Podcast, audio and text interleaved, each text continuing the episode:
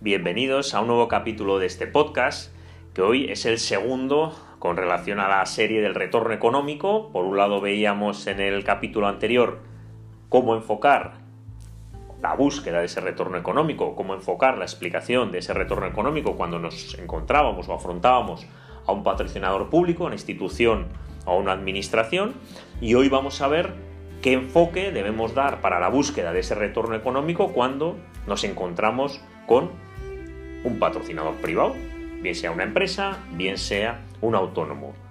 ¿Debemos contarle lo mismo? No, ya lo vimos con el retorno económico de la institución pública, que no cabe el mismo enfoque para una administración pública que para una privada. Para una administración pública, ¿qué va a buscar?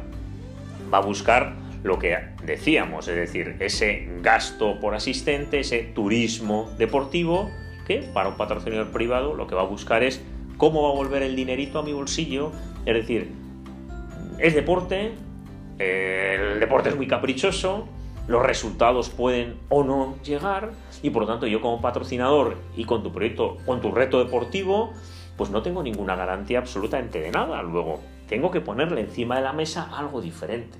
No le puedo asegurar resultados, no le puedo asegurar premios, no le puedo asegurar subir de categoría, no le puedo prometer cuestiones deportivas porque sé lo que ocurre.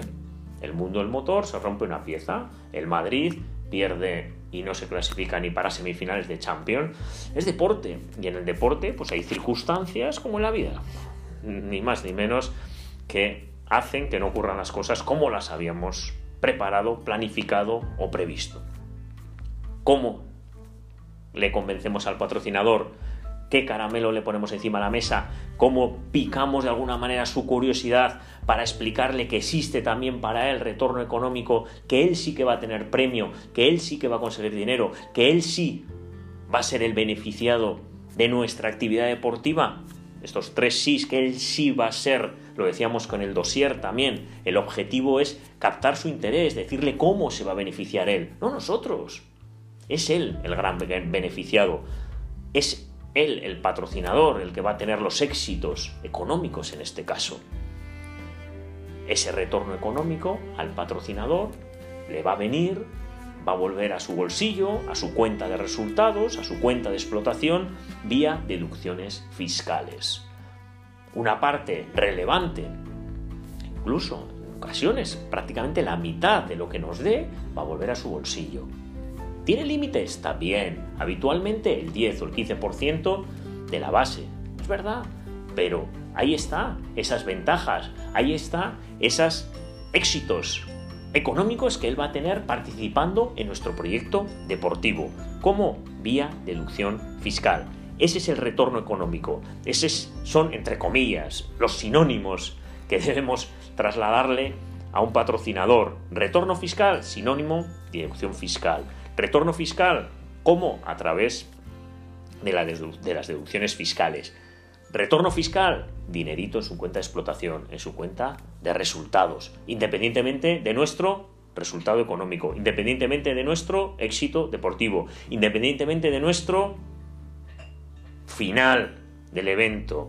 ¿De acuerdo? Independientemente de todo eso, él tiene garantizado ese ingreso de dinero. Por lo tanto, cuando expliquemos el retorno económico, punto número uno, con mayúsculas y en negrita, deducciones fiscales que va a tener este patrocinador por participar en nuestro proyecto deportivo. Después, si quieres ya, le contamos cuáles van a ser las actuaciones que vamos a hacer para que nuestro proyecto deportivo tenga significación, tenga presencia en redes sociales, en medios de comunicación, en prensa, ¿de acuerdo? Y le pondremos encima de la mesa los datos. Pues mira, tenemos esta capacidad de generar audiencia, tenemos esta capacidad de salir en este medio que tiene estos lectores o que tiene estos oyentes, si hablamos de radio, por ejemplo. Y por último, y por último, aunque suene que para que debe ser lo primero, le hablaremos de resultados. Oye, podemos ganar esta categoría, podemos ganar esta, esta competición, podemos subir de categoría, podemos, podemos, podemos, pero toda una utopía porque sabemos que es deporte y lo conocemos mejor que nadie y sabemos lo que ocurre y en el último metro pasa algo, en el último minuto nos meten un gol, en el último minuto hay una lesión, en el último minuto siempre pasa algo. Siempre pasa algo. Por lo tanto, como sabemos que esta variable es la de la hipótesis, la ponemos al final. Empezamos por la seguridad. ¿Qué le da seguridad al patrocinador? Las deducciones fiscales. ¿Por qué? Porque sabe que eso seguro, sí o sí, independientemente del resultado, le va a su bolsillo, le va a su cuenta de explotación.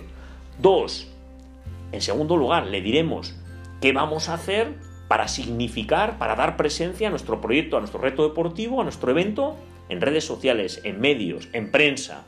¿Vale? Tenemos que tener también un plan previsto y puesto encima de la mesa. Y por último, por último, sí, por último, hablaremos de posibles resultados, posibles consecuencias de victorias, posibles consecuencias de ganar un campeonato, pero eso hablaremos lo último.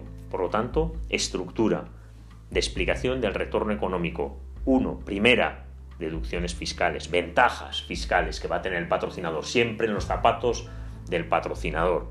Dos, significación, presencia en medios, redes sociales y medios de comunicación. Y tres, posibilidades o consecuencias de esos éxitos o resultados positivos.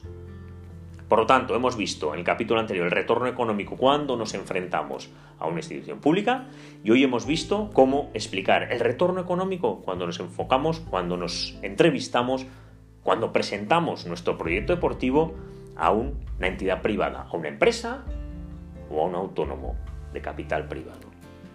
Espero que os haya gustado y hasta el próximo capítulo. Como siempre, muchísimas gracias.